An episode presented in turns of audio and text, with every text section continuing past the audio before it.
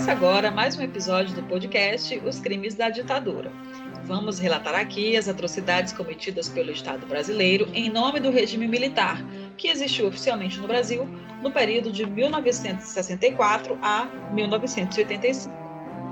Todos os fatos aqui expostos são de domínio público e registrados nos livros de história. Usamos como fonte de pesquisa documentos produzidos posteriormente pelo próprio governo brasileiro, como os três volumes do relatório final da Comissão Nacional da Verdade, que investigou os crimes da ditadura a partir de 2012. Também consultamos documentos do Arquivo Nacional, além de reportagens e matérias garimpadas no acervo dos veículos de imprensa da época, e o dossiê dos mortos e desaparecidos políticos produzidos pela Comissão de Familiares das Vítimas. Olá, olá, olá, bem-vindos ao podcast Os Crimes da Ditadura. Estamos indo para o nosso oitavo episódio. Gisele aqui falando de São Luís do Maranhão e eu quero saber como é que estão os meus amigos podcasters. Para variar, né? Eu, Edmar, bom dia, boa tarde, boa noite para todo mundo é, antes que eu esqueça. E a minha semana, alguma vez, não foi cansativa, né? foi hum. cansativa novamente. Sei. É, isso aí, sabe o que é? É o teu sol em Capricórnio, com o teu ascendente em Capricórnio, tua lua em Capricórnio falando por ti. Deve ser. Ares, a gente sofre. lua em Ares. Agora os ouvintes estão descobrindo que eu sou um satanás, né? mas tudo bem. Não, nós não temos nada a esconder nesse podcast. Olá, olá. Bom dia, boa tarde, boa noite noite. É, aqui é a Alan de Fortaleza falando e eu tive uma boa semana. Uma boa semana, assim. Olá, olá, pessoas. Que é Jubes, falando do Rio de Janeiro. A semana foi marrom, né? Assim, bem marrom menos, mas seguimos aí firmes e fortes, né? Na luta por um mundo Sempre melhor. Na luta. Sempre na luta. Só a luta muda a vida. Como já diria o pessoal do PSTU. É... mas só lembrando os ouvintes que hoje, sábado, dia 6 de dezembro, a gente está gravando este podcast neste dia. E é o dia que completamos sete anos sem Mandela, né? O grande Madiba, que foi um dos grandes nomes na luta pelos direitos humanos e também contra o apartheid, que foi um regime de segregação racial que vigorou durante muitos anos na África do Sul. E aí eu separei uma frase do Mandela que ilustra muito bem o que a gente conta a cada novo episódio aqui do podcast. De pessoas que iam ser julgadas por, por um tribunal militar, né? Quando eles entravam, eles já estavam condenados, né? Já sabia que seria péssimo o desfecho para eles. Olha só o que o Mandela tem a dizer sobre isso. Abre aspas. Porque neste tribunal eu enfrento um magistrado branco. Sou confrontado por um promotor branco e escoltado até o banco dos réus por uma ordenança branco. Alguém pode sugerir com honestidade e seriedade que neste tipo de ambiente a balança da justiça está equilibrada? Fecha aspas. E o quanto Mandela é necessário até os dias de hoje, né? Até os dias de hoje se faz necessário pensar nas reflexões do Mandela e, e aproveitar desse legado político, né? Que foi um grande líder mundial Sim, é festejado e celebrado por, por parte do mundo, né? Muitos líderes mundiais, na época da, da própria morte do Mandela, se condoeu, estiveram por lá durante o, os funerais, porque de fato foi um homem que teve uma presença, uma passagem pela Terra que foi muito marcante. E aí, vocês têm mais algum assunto relevante da semana? Eu queria deixar registrado aqui a minha indignação de não ver o nosso nome na lista dos detratores do governo federal.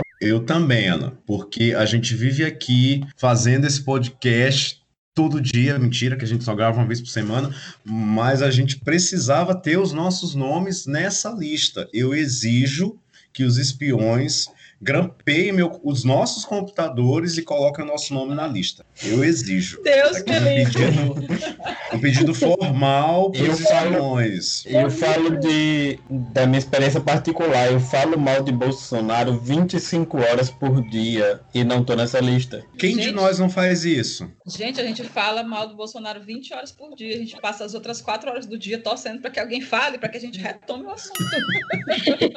Exatamente. Simplesmente isso. E aí, gente, é. quer dizer que ele está aí monitorando os influencers que falam mal dele na, na rede, é? Monitorando uma galera que fala mal dele e também uma galera que fala bem dele, que eu não sei nem como é que chama isso. E usando aí... dinheiro público para fazer esse monitoramento, né? Olha, eu vou ser muito sincera. Eu dei uma olhada nessa, nessa lista e não querendo desmerecer os, os influenciadores que apareceram lá, os jornalistas, etc.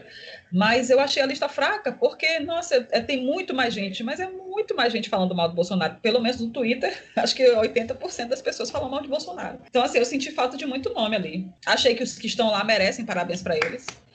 Mas falta mais Parabéns gente. Essa empresa, essa empresa aí está recebendo muito para o É um trabalho porco, um trabalho porco. Bem porco e mal feito, porque tem muito mais e gente segundo... aí coisas relevantes sobre o Bolsonaro. Segundo a reportagem da, da UOL, eu confesso que não encontrei, porque não fui procurando isso. Eu queria ver os nomes e queria ver qual, quais são as medidas que eles vão dar como tratamento para os detratores, né? Mas, segundo a, a, notícia, a lista contém muitos erros de português, é muito mal feita, erros de acentuação, de, de pontuação. Então, é uma empresa, não vale nem a pena a gente dizer o nome, porque, enfim, né? Trabalho público. Se você for de papel, rasgue logo o nome da empresa. Se for o, diretor da empresa for o Carluxo, do nível do Carluxo, né? Então tá perfeitamente compreensível. Se não for ele mesmo, né? Né? Gente, outra, outra notícia que eu Mas, vi. Gente, deixa eu fazer uma pergunta. Ai, desculpa, fale. É comprovado que Carluxo era o pavão misterioso? Olha, há fortes indicativos de que sim. Eu adorava esse Ele ainda passou um tempo, ele ainda passou um tempo tentando fingir que não era, né? Mas depois eu acho que até ele mesmo admitiu que era. Esse nome é ótimo. Lembra a música de Ednardo? A música bota essa música, bota essa música, fazer igual o meu avô. Misterioso para vocês do Ednardo. Pavão misterioso,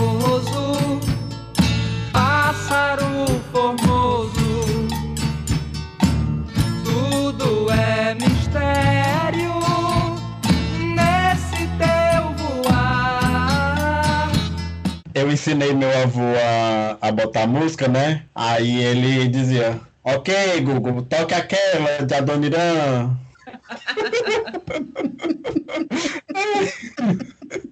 Tadinho do Google, até entender qual que é a Adoniran. Ai, gente, mas só, só retomando aqui as nossas notícias da semana. Eu vi ontem, ontem, hoje não, hoje pela manhã eu vi uma notícia sobre a Associação das, das Indústrias de Artigos e Equipamentos Médicos, anunciando que o Brasil, o governo, o Ministério da Saúde, simplesmente não se preparou para a vacinação de Covid na população brasileira, né? Quem se espanta com isso? E aí, o que, que eles disseram? O que eles calcularam, a necessidade seria de mais ou menos 300 milhões de unidades de seringas para poder ter a vacinação aí na população brasileira, etc, etc. E isso, se eles, se eles começassem a fabricar, tipo, daqui a dois dias, eles levariam sete meses para entregar essas seringas. E pasmem, ainda tem mais o Ministério da Saúde ainda nem preparou um edital de compras de seringas. Ou seja, será que eles estão esperando todo mundo morrer de Covid para poder fazer o edital? Será? É será engraçado, porque na esteira dessa, dessa notícia, a gente também tem da semana anterior a notícia do Estadão que fala de quase 8 milhões de testes que estão prestes a vencer nos próximos meses, né? E a justificativa para esse ministro, que não é um médico, né? Esse ministro militar, é de que ele tinha uma vasta experiência em logística, né? Aí que logística é essa, minha gente? Que não tem teste, os testes vão vencer, que não tem agulha, a gente vai ter que levar a seringa de casa. É, vai ser assim, é, começa a campanha de vacinação contra a Covid. Traga a seringa, traga a seringa. É. gente, será que foi por isso que ele não foi participar da reunião na ONU sobre o enfrentamento à Covid? É, não tinha o que falar? Não tinha o que falar. E outra coisa, que vocês vão ficar de queixo caído, que aqui no Rio de Janeiro, né, os nossos governantes tiveram uma ideia assim magnífica. O enfrentamento do Covid deles vai ser o seguinte: o povo pode continuar sua vida normal, podem ficar doentes, porque nós vamos fazer mais leitos. Olha só, para melhorar, para vocês não ficarem tristinhos agora no fim do ano, shopping vai ficar aberto 24 horas por dia para evitar aglomeração. O que as pessoas não levam em consideração é que você pode ficar doente sim, precisar do leito e voltar para casa, mas você também pode morrer. Parece que as pessoas esquecem que se morre disso. Para mim, isso é uma ação extremamente comercial. É só para não perder as duas semanas de é, venda do exatamente. Natal. Exatamente. Agora, eu não sei se eles também combinaram, se eles também vão abrir mais terreno no, no cemitério. Eu não sei se eles também combinaram só com leito, né, nos hospitais. Que mandar sugestão aí para a prefeitura. A doença está voltando a ser violenta mesmo. Na última semana, dois amigos diferentes perderam os pais, né? É, que já eram idosos, né? Então, quem acha que está livre de Covid ou que, enfim, já passou a, o perigo, não, não passou, porque tem gente morrendo até hoje dessa doença. Gente, um outro assunto também que, que deu muito burburinho, está dando até hoje, tem muitos famosos, muitas celebridades que estão se manifestando favoravelmente ao caso da Dani Calabresa, né, que tem sido uma mulher extremamente corajosa ao denunciar o assédio que sofreu dentro da Rede Globo aí do Márcio Smelling, né, que na época era o diretor de núcleo do, de humorísticos da Globo, e passou bastante tempo literalmente brigando sozinha, né, para denunciar tudo tudo que aconteceu com ela e agora outras pessoas chegaram, se manifestaram e disseram que aconteceram também com elas, mas a Dani Calabresa, a gente percebe que ela foi a, a guerreira, né, a que tipo não aguentou, não podia mais e jogou a merda no ventilador e, e as pessoas estão aí bem chateadas com a maneira como a Globo e o compliance da Globo atuou em relação a esse caso, né? Porque eles literalmente demitiram o, o Márcio Smelling, né? O acusado de, de, de, causar todo esse assédio. Simplesmente disseram que acabou uma parceria maravilhosa entre os dois de 17 anos e que ele ia seguir projetos pessoais. E cadê o, o porquê que ele foi demitido? Nunca disseram, né? É muito e, complicado é, quando no... grandes empresas dão, dão esse tipo de guarida, né? Para um assediador. Porque se ele sai recebendo louco, o que, que ele vai fazer na próxima empresa que ele vai trabalhar? E não é a primeira vez que uma uma pessoa, né, da global, vamos dizer assim, é acusada. A gente teve o caso do José Maia, né? Eu ia falar. E aí ele assediou uma é, funcionária. E, e, sempre é a questão a, a, tratar a mulher quando vai denunciar, a mulher que é a louca, né? É a louca. A própria Dani sofreu isso na pele, né? Porque quando ela teve coragem de levar toda a questão para o compliance da Globo, é o que que o compliance fez? Escutou o lado dele e ele ficou durante três, quatro meses achando que tinha vencido a tal batalha, né, entre aspas. Então ele ficou dizendo que ela que era louca, ela que era problemática, ela que, que era maluca, etc, etc. E só depois que fizeram uma, uma investigação mais profunda e outras pessoas decidiram se manifestar, é que o compliance percebeu que, na verdade, o filho da puta sempre foi ele, né, cara? É foda. E é, nesse tipo, meio nunca, tempo. Tipo, nunca acredita na, na, na palavra das mulheres. Nesse meio tempo é provado que ele agiu para boicotar a figura da Dani internamente, né? Se envolvendo nos projetos dela, minando a confiança dela, né? Achei bastante relevante no caso da Dani Calabresa é que ela foi é, recebida, né, as acusações que ela tinha para fazer contra o Márcio Smelling, elas foram recebidas por mulheres e essas mulheres que, que receberam o, o, o, choro da Dani, que receberam as lamentações da Dani, simplesmente, tipo, nossa, você, tá, você não está exagerando, não? Será que você não, só, só, não precisa de terapia? Quer dizer, até quando mulheres vão tratar outras mulheres assim? Eu achei isso muito triste. Teve Faltou até uma sororidade, né? É, teve até uma delas que pediu demissão. Eu acho que foi pouco que ela fez, viu? Ela devia ter pedido desculpas para Dani, isso sim. Sempre tem que demitir alguém desse, desse nicho, né? É como dar uma resposta à sociedade. E na verdade não dá uma resposta, né? Porque ele saiu pela porta da frente. Parece que a emissora fez o que pôde para evitar que o caso fosse judicializado, né? Mas fica aí o louvor ao jornalista que fez essa matéria, também a pessoa da Mônica Bergamo, né? Que, que acho que foi a primeira Sim, a relatar foi a primeira. isso, né? Foi a primeira. E é necessário. Eu vi um movimento diferente na internet que era de pessoas culpando o jornalista por depois ter ouvido o, o assediador, né? E que as pessoas me parece que confundem o papel do jornalismo com o da justiça, né? O, o jornalista tinha mesmo que ouvir o, claro. o Mark Mellon, né? É a justiça que tem que fazer esse papel de julgar, né? Só que aí o Twitter tava empolvoroso. É, o Twitter às vezes é, é sede na militância, mas faz parte, é assim mesmo. Vamos seguir aí pro nosso oitavo episódio? Episódio 8. Caça aos comunistas. No episódio anterior, apresentamos alguns casos de presos políticos que denunciaram a tortura porque passaram durante a ditadura militar. Hoje, retomamos a linha cronológica dos assassinatos ocorridos durante o período de exceção, apresentando mais crimes que foram creditados como responsabilidade do Estado brasileiro. Os relatos deste episódio trazem as circunstâncias das mortes de duas vítimas dos crimes da ditadura: do eletricista filiado ao partidão Carlos Schirmer, morto em Minas Gerais, e do funcionário público Pedro Domiense Oliveira, também filiado ao Partido Comunista Brasileiro e assassinado após ser preso pelo Exército na Bahia. Nascido na cidade de Além Paraíba, em Minas Gerais, no ano de 1896, Carlos Schirmer era filho de um engenheiro mecânico austríaco que veio para o Brasil ainda durante o período do Império. A convite do imperador Dom Pedro II, pai dele veio trabalhar na construção do primeiro serviço ferroviário brasileiro, a estrada de ferro Baturité, no Ceará. Após a inauguração da obra, a família mudou-se para o interior de São Paulo, onde ingressou no mercado cafeeiro. Com o declínio do ciclo do café, a família de Carlos Schirmer perdeu todos os bens e mais uma vez eles se mudaram, dessa vez para o Rio de Janeiro. Na nova cidade, Carlos começou a trabalhar como eletricista e ascensorista na Casa Marinque Veiga, empresa que firmou-se no mercado brasileiro ao fornecer armas e munições para as Forças Armadas por muitos anos. Foi nessa época que o eletricista se filiou ao Partido Comunista Brasileiro, o Partidão, e engajou-se no movimento operário, ali por volta de 1920. Após casar-se pela primeira vez, Carlos Schirmer foi morar em Divinópolis, Minas Gerais, cidade a 120 quilômetros de Belo Horizonte. Lá ele viveu, teve um filho, ficou viúvo, casou-se novamente, teve mais uma filha e continuou trabalhando como eletricista até o dia da sua morte, no dia 1 de maio de 1964. E estas foram as circunstâncias da morte do eletricista militante do Partido Comunista Carlos Scheer. Na manhã de 1 de maio de 64, dia do trabalho, Carlos Schirmer estava em casa quando foi procurado por policiais enviados pelo coronel Melquiades Líbano Horto, chefe do Departamento de Vigilância Social da Secretaria de Segurança Pública de Minas.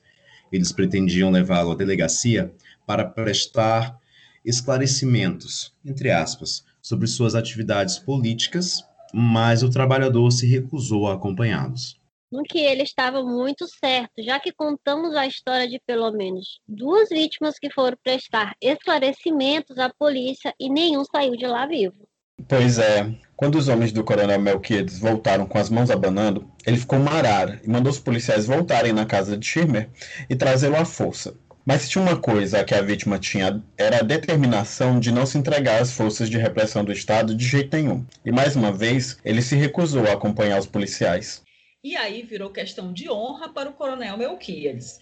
Ele ordenou um reforço na ação e acompanhou pessoalmente a terceira diligência na casa da vítima. De acordo com o jornal O Diário, edição de 3 de maio de 64, e com o relatório do inquérito policial produzido na época, além do coronel, acompanharam a ação o investigador Carlos Expedito de Freitas e o sargento Geraldo Alves de Oliveira. Dessa vez, sem qualquer cerimônia, os agentes invadiram a casa da vítima e, como bom encrenqueiro, Carlos reagiu à prisão e acabou ferindo um dos policiais presentes e refugiou-se em um barracão que ficava no fundo do quintal da propriedade, local que era usado como uma oficina pelo eletricista. De acordo com o depoimento prestado em 1996 pelo advogado Milton Pena, no dia 1 de maio de 64, ele recebeu um chamado de socorro de Mariana Schimmer, esposa de Carlos. Ela contou que sua casa estava cercada de policiais que queriam prender seu marido. O advogado lembrou-se que nesse dia estava de cama, com gripe, mas decidiu prestar o auxílio à família de quem era amigo de longa data. Chegando ao local, o advogado encontrou a propriedade cercada por policiais civis e militares, uma desordem de opiniões e um corre-corre por toda a propriedade. Foi quando dois detetives decidiram se aproximar do barracão onde Carlos Schirmer estava refugiado, recebendo os dois a bala e conseguindo ferir um deles.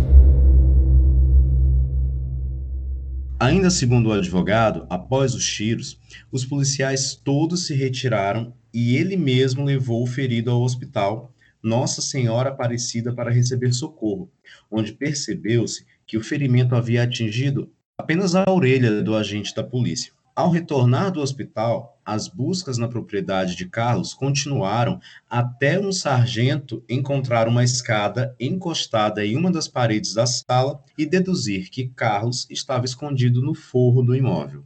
Para forçá-la a descer, os policiais passaram a jogar bomba de gás lacrimogênio no forro da casa. E em retaliação, Shirme atirou para baixo, ao que o comandante da operação, o coronel Melquiades, ordenou que os agentes metralhassem o forro do imóvel. O advogado contou que interveio na ordem argumentando que seria melhor conversar com o eletricista. E ele mesmo se identificou e subiu a escada para tentar convencer o amigo a descer e entregar-se aos policiais. É ruim, hein? Quando o advogado Milton Pena avistou Carlos Schirmer sobre o forro, percebeu que o amigo ainda estava com uma carabina Winchester na mão. Estava trêmulo e parecia transtornado. Schirmer pediu ao amigo Milton que cuidasse de Silvia e Mariana porque, abre aspas, ele não se entregaria àquela corja de bandidos. Fecha aspas. Referindo-se aos agentes do Estado que invadiram sua casa. Um outro depoimento o da vizinha Magda Maria da Silva, afirma que cerca de 50 policiais apareceram para prender Carlos Schirmer. Rapaz, o que deixou a vizinhança muito espantada, visto que todos tinham o eletricista como um homem tranquilo e amigável. Magda lembrou que dias antes do acontecimento, chegou a conversar com Schirmer, que mostrava-se agitado por achar que seria levado pela polícia. Magda relatou tudo o que viu no dia da morte da vítima. Chamaram reforços, uns 50 policiais para prender um único homem, um homem velho, completamente só. A polícia fez o que quis, arrebentaram as gavetas, pegaram objetos de valor, desde canetas de ouro até pepitas de ouro que ele tinha guardado. Encheram a casa de gás. Eu não podia sair. A minha mãe, desesperada, não podia entrar. De repente ouvimos mais tiros e gritos. Ouvi o policial gritar: Ele está no forro. Desceram com ele cheio de sangue, com um tiro no pescoço. Eu não estava acreditando no que via. Jogaram o meu amigo na caminhonete aberta atrás, como se fosse um animal. Ele estava branco, chorando em silêncio. Foi para Belo Horizonte. Voltou morto. Fecha aspas. Os relatos das testemunhas se repetem em vários depoimentos. Todos viram Carlos Schirmer sair vivo do forro, ferido no pescoço, mas vivo. Também viram o senhor de 68 anos ser julgado na carroceria de uma caminhonete sem qualquer cuidado, sob o argumento de que o estariam levando para receber socorro em Belo Horizonte. Mas ele nunca voltou. Nunca voltou vivo. No dia 3 de maio, o jornal Folha de Minas publicou uma reportagem com a seguinte manchete: Alemão, acusado de comunista, fere policiais e suicida-se.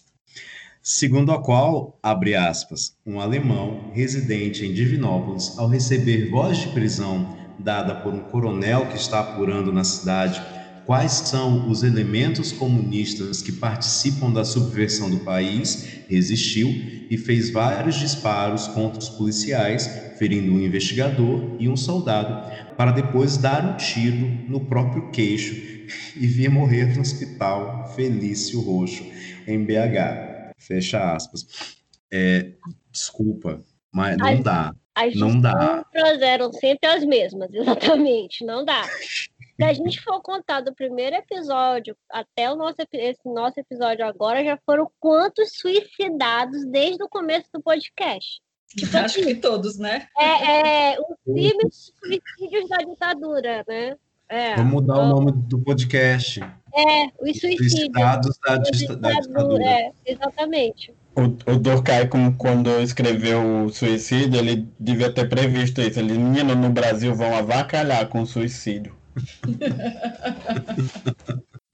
Em 1996, Mariana Schirmer, esposa da vítima, conseguiu uma cópia do inquérito aberto pelo DOPS em 64 para apurar, entre aspas, o ocorrido durante a diligência. Vale destacar o seguinte trecho, abre aspas. Presente inquérito foi instaurado na cidade de Divinópolis por ordem do chefe de departamento da Vigilância Social da Secretaria de Segurança Pública do Estado de Minas Gerais, a fim de apurar as atividades comunistas e subversivas naquela cidade foram identificados dois núcleos de atividades políticas que já se afinavam com as ideias desenvolvidas pelo ex-presidente da República, João Goulart, sobre reformas de base, sempre envoltas nos princípios nacionalistas que a todos empolgava, encobrindo o verdadeiro intuito de fundar uma república nacionalista em nosso país. Os dois núcleos a que nos referimos são os seguintes: A. Liga Nacionalista e B. O Grupo dos Onze. Fecha aspas. Olha ele aí de novo, o Grupo dos Onze que só serviu como X9 para os simpatizantes do governo João Goulart.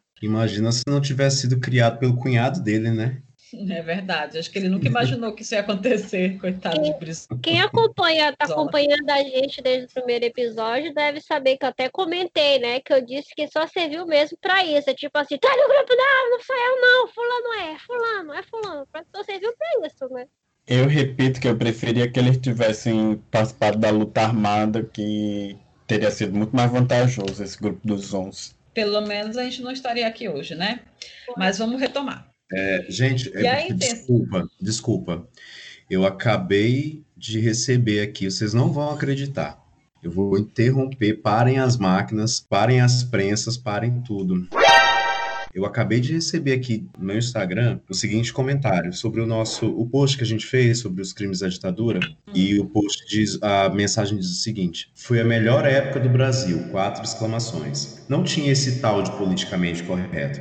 As pessoas acham que é só isso. As pessoas não sabem o que foi a ditadura, bicho. É, é triste. Porque não é uma. eu Quem é, conheço- quem é esse cachorro que tá falando isso? é uma pessoa que eu conheço, assim, não é, não é uma pessoa velha falando, entendeu? É uma pessoa que Se for de papel, rasgue logo o nome.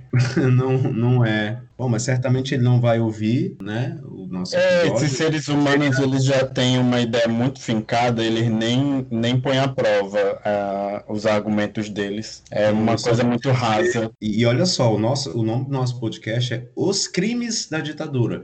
E ele responde o meu post falando que foi a melhor época do Brasil. Que E gostar dos crimes. É, ele então. deve gostar dos crimes. Uhum. Vou acalmar minha, minha cabeça e respondo depois. Beba uma água. Essas coisas nem responde, não. A gente bota na boca do sapo.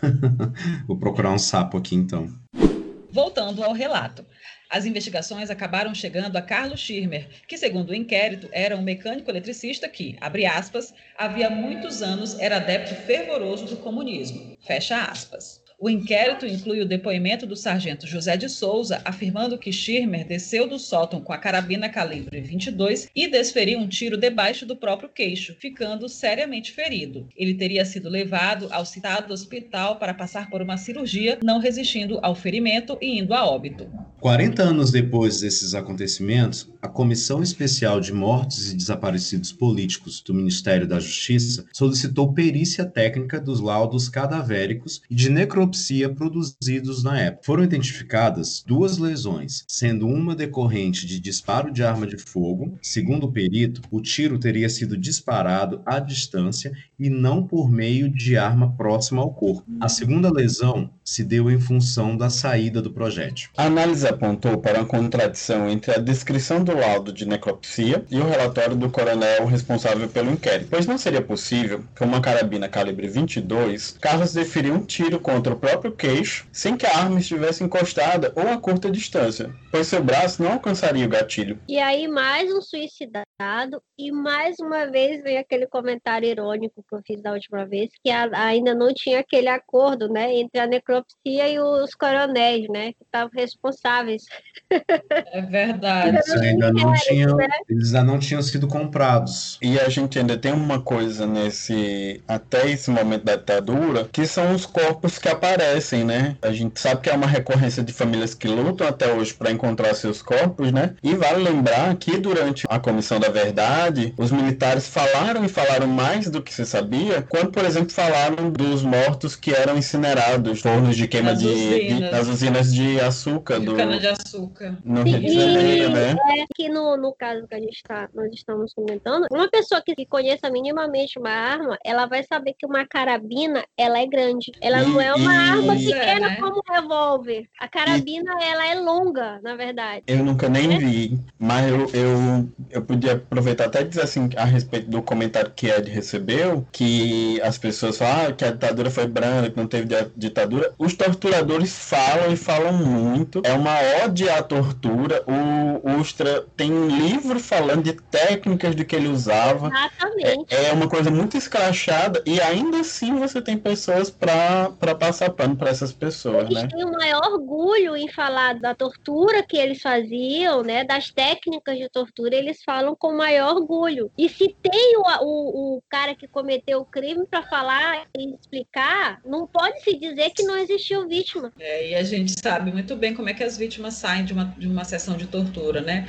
Vê aí os que morreram após serem torturados, os que também puderam prestar um depoimento, porque graças a Deus não morreram, né? Saem completamente destruídos psicologicamente, né? É, e como que a gente faz para invisibilizar essa parte da história para algumas pessoas, gente? Como que consegue ter Eu receber acho- um comentário desse? Eu acho que é identificação, saca? Eu acho que é tipo o que acontece com o presidente que tá aí, né? As pessoas simplesmente se identificam com ele e pronto. São tão mau caráteres quanto. Eu acho que em qualquer meio em que vocês tenham que escolher um líder, ou seja, no trabalho, ou seja, um líder de classe, você quer colocar ali em cima uma pessoa que represente o que você quer para você, o que você pensa, o que você fala, o que você, você quer uma pessoa mais parecida possível com o que você é. E essa é questão da, da representatividade é, é, o mínimo né, que a gente Exatamente. quer. Exatamente. Então, se você quer uma pessoa que te represente, essa representatividade ela é homofóbica, ela é, ela é machista, ela não tem um, um pingo de amor ao próximo, ela frega que, que tem que morrer, que tem que matar, que tem que fazer isso, não é uma briga simplesmente por política. Ao ser constatado que Carlos foi alvejado pelos agentes da polícia e não recebeu os cuidados necessários, a comissão do Ministério da Justiça concluiu que o militante morreu por omissão de socorro ou socorro intencionalmente inadequado, sendo forjada a sua morte por suicídio. O nome de Carlos Schirmer foi incluído no dossiê ditadura Mortos e Desaparecidos Políticos do Brasil, organizado pela Comissão de Familiares de Mortos e Desaparecidos Políticos. Foi reconhecido como anistiado político post-mortem pela Comissão de Anistia em 26 de outubro de 2000 2004. Em sua homenagem, em 1999, seu nome foi atribuído a uma rua localizada entre os bairros Sagrada Família e Santa Rosa, do município de Divinópolis, local onde ele viveu a maior parte de sua vida e acabou morrendo tragicamente pelas mãos de agentes do Estado. A família conseguiu responsabilizar o Estado brasileiro pela morte de Carlos Schirmer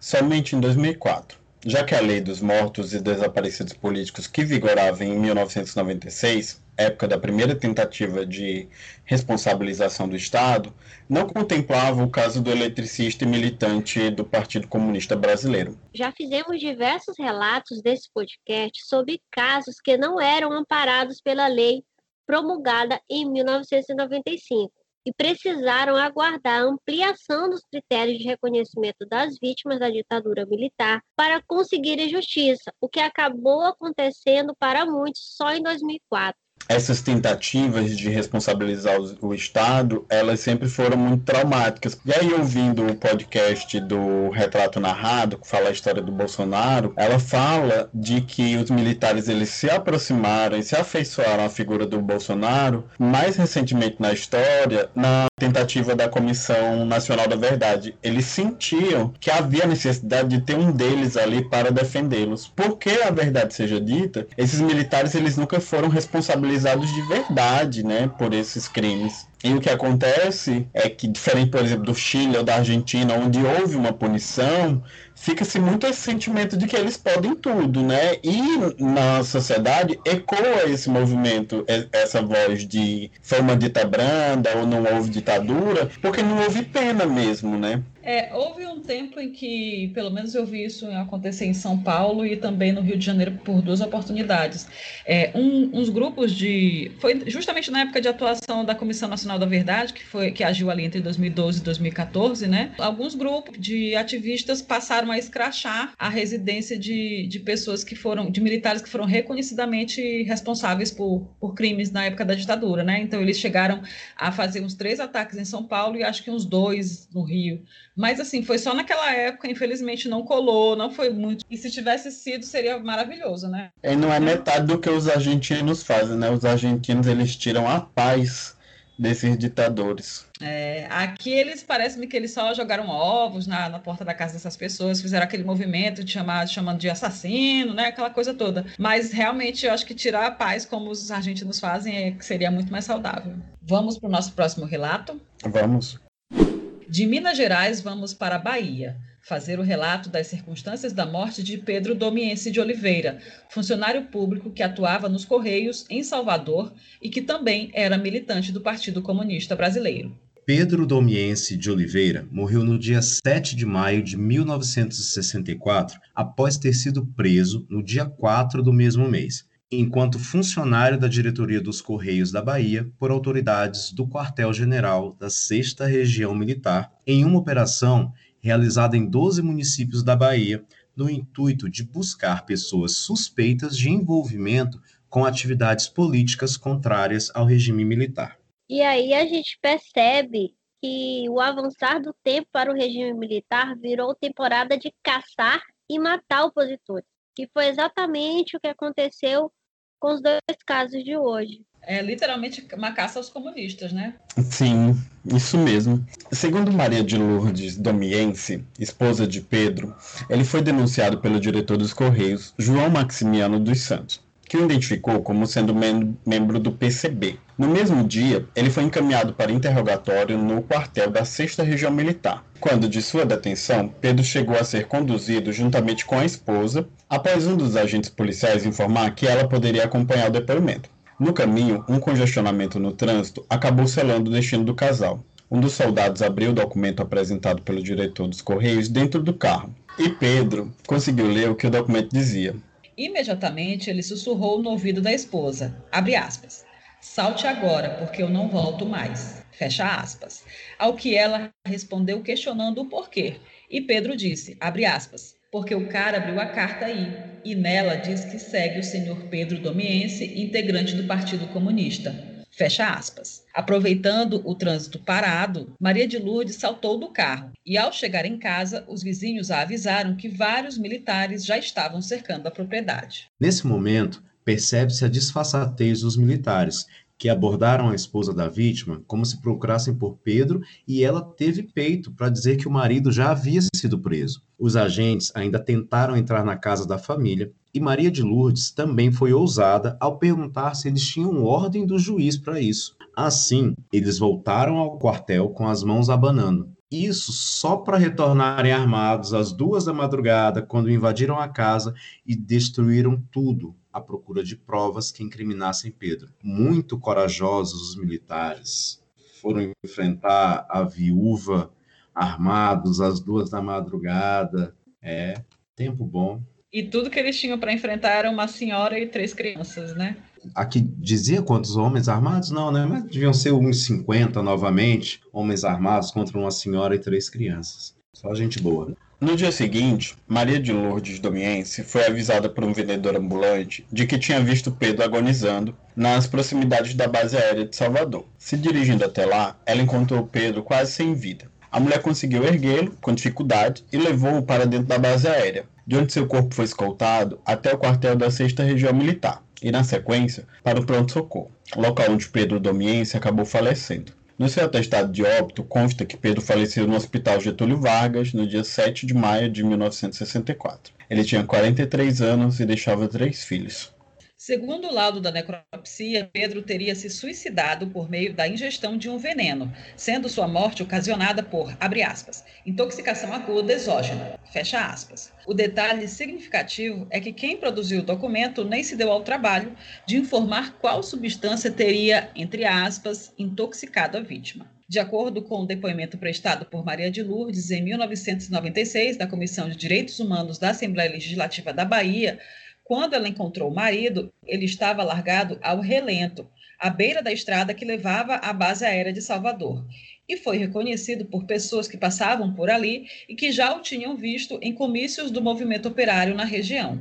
Mais um que tomou veneno e Mais saiu um correndo. que tomou veneno, exatamente. Um achou veneno no meio do mato e esse achou veneno dentro do exército. Ele devia ter veneno em sachê, assim, É. espalhado. Igual, Só igual no chá. É, igual o saquinho de chá. Só pode. iFood de veneno. Ou quem diz assim, olha, na precisão tem veneno aqui, viu? Se for necessário. Ai, ai. Retomando, Maria de Lourdes também contou que, ao ser socorrido, o marido não conseguia se expressar ou falar e nem reconhecia ninguém. Ao levar Pedro para a base aérea, os militares presentes mandaram os dois para a sede do Exército, onde o coronel Maurino, que respondia pelo comando, sequer quis receber a mulher desesperada. Ainda na força de sua coragem, Maria de Lourdes decidiu invadir a sala do comandante, implorando para ser presa, desde que os militares pudessem prestar socorro ao marido. Depois desse sacode todo, o comandante destacou dois ordenanças e um carro para levar o casal ao pronto-socorro. Chegando lá, o médico que atendeu a vítima, que era amigo da família, já avisou a Maria de Lourdes que Pedro não resistiria. Pedro foi a primeira vítima fatal da ditadura militar na Bahia. No dia 9 de maio de 64, o Correio da Manhã anunciou a morte de Pedro Domiense de Oliveira como suicídio. Em uma pequena nota perdida entre muitas outras notícias de que falavam de perseguições, prisões e cassações de direitos políticos. Quase a página oficial de divulgação do saco de maldade da ditadura militar naquela época, e já sabemos que a imprensa era totalmente alinhada com as mentiras pregadas pelo regime.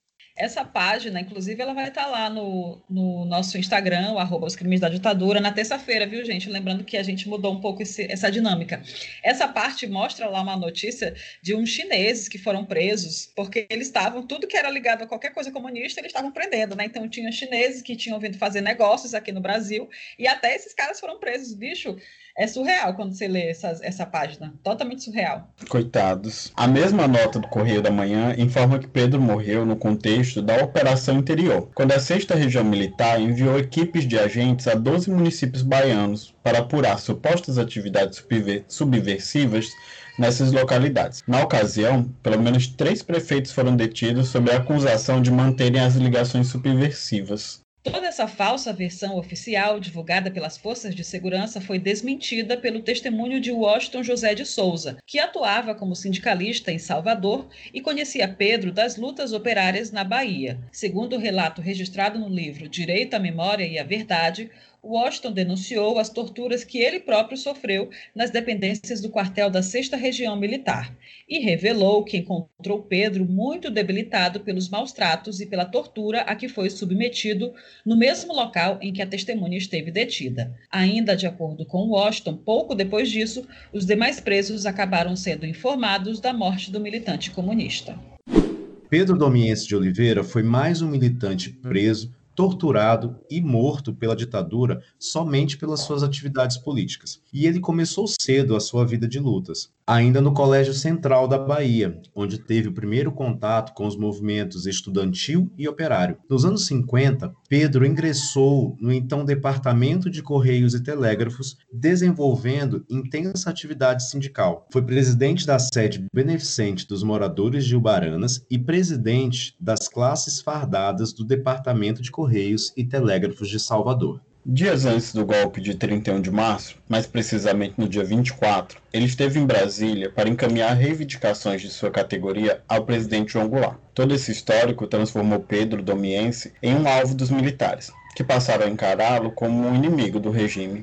Só uma parte, gente, rapidamente, é, a gente percebe aqui, tanto no caso do Pedro quanto no caso do Schirmer, né, que bastou você ser filiado ao Partido Comunista ou amigo de alguém que fosse filiado ao Partido Comunista, você já era vítima, né? Impressionante como foi, foi, foi literalmente uma caça aos comunistas descarada, né? Sem Sim, qualquer cuidado percebe, de disfarçar. A gente percebe isso lá no, no momento do carro, quando ele lê, entende que ele não vai voltar, que ele vai ser morto, só porque ele lê lá na carta que ele é membro do Partido Comunista. É meio que como se a ficha de filiação fosse a sentença de morte dessas pessoas. Exatamente. Você vê que o Schirmer, por exemplo, ele disse que não ia de jeito nenhum, porque ele sabia o que aconteceria caso ele fosse preso, né? Muito uhum. triste. Imagina a tensão que essas pessoas viviam nessa época, né? De esperar a qualquer momento a dura bater na sua porta para te levar. Eu completo com uma, com uma outra coisa de que os comunistas eles já deviam ser calejados, porque eles já tinham tido o partido colocado na clandestinidade antes, eles já tinham tido a experiência da ditadura do Estado Novo, onde o governo era Vargas, a ditadura perseguia comunistas, matava e o país dava a mínima para a morte dos comunistas, né? Porque Vargas tinha ao seu, ao seu lado um bom crescimento econômico, direitos trabalhistas, então assim, eles não ligavam que estivesse matando e prendendo comunistas né? Então acho que o é. partido já era escaldado nesse sentido.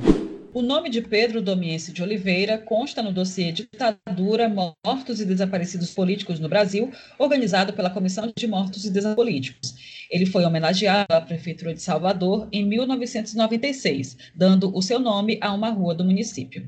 Em outubro de 1997, a Comissão Especial de Mortes e Desaparecidos Políticos do Ministério da Justiça reconheceu a responsabilidade do Estado pela morte do militante e a família pôde finalmente receber a justiça e a indenização a que tinha direito. Na identificação de autoria do assassinato de Pedro, foram elencados os seguintes envolvidos: o presidente da República, Marechal Humberto de Alencar Castelo Branco, o ministro da Guerra, o general do Exército Arthur da Costa e Silva, o comandante do 4 Exército, general Justino Alves Bastos, e o comandante da 6 Região Militar, o general de brigada Manuel Mendes Pereira. Engraçado, né, que vocês podem, estão acompanhando, vocês verem que a maioria dessas vítimas, elas recebem homenagens com nome de, não, nome de ruas e tal. Só que aí você vai vendo também que os miseráveis que fizeram a maldade também foram homenageados. Tem nome de rua, tem nome de escola, tem nome de hospital, tem nome de tudo com esse povo. Você só sente é, uma, um sinal assim de reparação quando você vê mais nos dias atuais o nome de uma rua que era um uma homenagem a um militar ser trocado por um nome de uma pessoa que foi torturada, né? Você sente meio que isso é reparação de Sim. verdade, né? Só lembrando mais uma vez que desde a semana passada estamos postando as fotos e imagens dos episódios na terça-feira por uma questão de logística e horário apertado mesmo. Na terça-feira vocês poderão conferir tudo lá no Instagram, arroba os crimes da ditadura.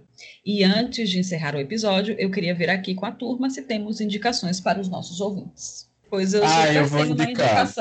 Eu vou indicar, não, não é relacionado à ditadura, eu vou indicar que você se aproprie, tome conhecimento da questão é, envolvendo a Dani Calabresa é, e o Marcos Milling, é, porque é uma questão de entender o que, é que está acontecendo no país nesse momento, né? É uma grande emissora, é uma coisa que é histórica e que me lembra muito os movimentos nos Estados Unidos, o movimento Me Too, né? E que é uma oportunidade de, de escancarar isso e de, quem sabe, mudar a realidade de como as mulheres são tratadas nos espaços de trabalho, né? Se isso for uma vitória dentro da Globo, pode é, ultrapassar barreiras, né? Porque eu não acredito que é uma especificidade só da Globo. Eu acho que esses ambientes tóxicos de trabalho, eles têm em todos os lugares e é um desafio constante para as mulheres. E a gente tem uma coisa na Globo que é louvável, que é essa questão da, impre da imprensa assim com uma certa representatividade. Você vê colunistas, você vê jornalistas negros, mulheres tomando cada vez mais espaço. Você olha para outras emissoras que não tem um terço disso, né? Você vê jornalistas da Record, tipo, mulheres negras que, que precisam alisar os cabelos se quiserem ter algum sucesso na emissora, né? Então, tipo, é louvável esse trabalho que é feito na Globo, mas há de se reconhecer porque há muito a, a avançar também. É, no caso da Dani Calabresa tem muito a avançar, na verdade, né? Gente, eu também tenho uma indicação e ela também não tem muito a ver com, com o nosso tema aqui, que é a ditadura. Na verdade, é um filme, né, que foi lançado essa semana, tá nos cinemas aí todos, né? Eu até fui assistir, não me julguem, por favor, porque eu já tive Covid. e eu achei que eu podia me arriscar e assistir esse filme porque eu estava muito afim de assistir é o filme M8, Quando a Morte Socorre a Vida. É um filme brasileiro do diretor Jefferson D. Esse M8 é um filme que é, tipo, muito representativo da juventude negra, do, do povo negro, do povo preto, né, das pessoas, de, das pessoas pretas no Brasil. Porque ela mostra um rapaz, né, um jovem de vinte e poucos anos, até menos talvez, que passou para o vestibular de medicina na Universidade Federal do Rio de Janeiro. Então, lá nessa faculdade, ele enfrenta toda sorte de, de preconceitos, né? Desde gente achando que ele é um funcionário da universidade, até pessoas que ficam perguntando se está tudo bem no curso, porque ele, porque ele pode estar tá achando que, que o curso é muito difícil, né? Quando o Maurício, o Maurício, o nome desse personagem, quando o Maurício vai para uma aula que é que eles precisam dissecar corpos, né? Ele percebe que todos os corpos dissecados são corpos negros. E ele muito se identifica com aquilo. Ele até tem sonhos, tem pesadelos se vendo dentro daquela, daquela cuba lá onde ficam os corpos dissecados. Quer dizer, por que só corpos negros, né? Será que esses, essas pessoas não tinham história? Será que que aconteceu para que eles fossem levados, foram pudessem parar na, numa, numa mesa fria de uma faculdade para ser estudada por, por filhos da elite, né? Porque a gente sabe que hoje em dia você faz medicina desde que você seja rico, né? Se você for sendo pobre, é difícil você encarar um curso desse. O filme é fantástico, é maravilhoso. Eu recomendo. Eu acho, inclusive, que não só os, os negros deveriam assistir, você que é branco e, e quer minimamente é, saber o que, que um, um, preto passa na vida, no dia a dia, assista esse filme porque você vai entender muito bem o que é que Eu ia, eu ia falar justamente sobre isso, de que no dia da, da morte do rapaz lá no, no Rio Grande do Sul, Beto, né? No Carrefour, o Thiago Amparo e a Flávia, eles estavam na Globo, eles são jornalistas, é, são pessoas negras, né? E eles estavam extremamente, assim, desanimados, assim, de ter de falar essas, essas questões de racismo nesses dias, né? Era o dia da consciência negra. E que, de fato, na gente, assim, pessoas negras, dá esse desânimo, porque é a gente que tem que estar falando de racismo, enquanto as pessoas brancas continuam sendo racistas, né? Eu fico pensando assim, às vezes a pessoa chama, ah, vamos conversar assim sobre sobre racismo, eu fico, olha, conversa entre vocês, porque racistas são vocês, velho, sabe? E fica mesmo essa questão assim, a gente, quer, a gente pode falar de muitas outras coisas, porque o racismo ele é, ele é uma grande coisa estrutural nesse país, mas a gente é, é dotado de muito, muito saber e de N áreas. A gente pode falar de economia, de ciência, de política, de comunicação, pode falar de muita coisa, a gente não vai falar só de racismo, porque é preciso que os brancos estudem isso, que os brancos entendam. Eu tô aguardando aguardando muito para ver esse filme. Lembra muito aquela parte do, do, da música do Chico que ele diz a parte que me cabe deste latifúndio, né? A parte que cabe aos, aos, aos jovens negros na universidade é servir como corpos, né? Nesse, nesse filme, né? E tem duas formas de, de um corpo parar na universidade, né? Para estudos. Ou ele é um corpo doado, ou ele é um corpo indigente, né? Que depois de muitos anos ele vai parar ali, né? Eu reforço essa indicação da Gilda, acho que é um filme muito apropriado para o momento que a gente que a gente está vivendo e a trilha sonora dele, que tem o Rico Sapiência, que está assim é, maravilhosa. E dentro O da. elenco é maravilhoso. Rapidinho, Jubes. E o elenco é maravilhoso, assim, atores negros, é, e só grande nome, saca? Lázaro Ramos, a gente vê a, a, Mariana Nunes, o próprio rapaz que faz o Maurício, o Ramon, aquele que está lá na Malhação hoje em dia, que é um, um chuchuzinho, ele faz o papel dele, assim, de uma maneira muito muito singela, muito sensível, é, é, fantástico. Fora que o diretor é negro, né, o Jefferson Dia é negro, e ele deu é, prioridade para profissionais da técnica que também fossem negros. Então, é um filme feito por negros. E mais do que ser antirracismo, precisamos ser antirracistas também, que esse pessoal mina do nada, de onde a gente menos espera. E aqui encerramos o oitavo episódio Sim, né? deste podcast. E eu queria, eu queria finalizar desculpe a nossa roteirista importantíssima, maravilhosa, incrível. É, eu queria finalizar com, com uma frase, com um conselho, na verdade, do ET Bilu para a humanidade. Busquem o conhecimento, por favor, parem de bostejar. Então, na semana que vem a gente volta com um episódio inédito, seguindo a, a, linha cronológica tá, dos acontecimentos e relatando os crimes cometidos pela ditadura militar no Brasil. Só lembrando As... que o ET Bilu sempre vai ter precedência neste podcast. As fontes aqui consultadas estão com os links disponíveis da, na descrição do episódio aí na sua plataforma tocadora de podcasts. Você também pode acompanhar nossas threads no Twitter com o link das principais fontes de pesquisa. Segue lá no arroba crimesditadura P de podcast. Sugestões, erratas e contribuições podem ser enviadas no e-mail os crimes da ditadura podcast gmail.com. Gisele se despedindo de vocês, mandando beijos aqui de São Luís do Maranhão. Espero que vocês todos recebam esse quentinho que está fazendo aqui, que é quase o inferno. Nossa senhora, tá horrível de quente por falar nisso. Ed Edson se despedindo, vou dar o beijo que. Vou mandar o beijo que fiquei devendo no episódio passado, tá bom? Nosso ouvinte, Cléo Souza, entrou em contato comigo. Falou que também queria beijo, então tá aqui. Beijo, Cléo. Beijo, Continue Cléo. nos ouvindo. Eu me despeço aqui de uma arejada Fortaleza, aqui o clima tá bem gostoso esses dias. É, se você escutou a gente até aqui, a gente está toda segunda-feira no seu aplicativo tocador de podcast. Então, me despeço aqui do Rio de Janeiro. Até a próxima semana. Hoje aqui tá, tá um clima mais fresquinho. Comprem suas seringas. Não esqueçam disso. ok? Não esqueçam disso. E lembre-se, teremos mais leitos mas também teremos mais mortes, tá? Então, qualquer coisa, lembre-se que Papai Noel é do grupo de... a ah, começar da morte. Tá? Papai Noel é do grupo de risco, não esqueçam disso. Até a próxima semana. Beijos, Tadinho Papai Noel. Tchau, tchau, gente. Valeu, galera. Tchau. Até mais. Tchau, tchau. Podem voar.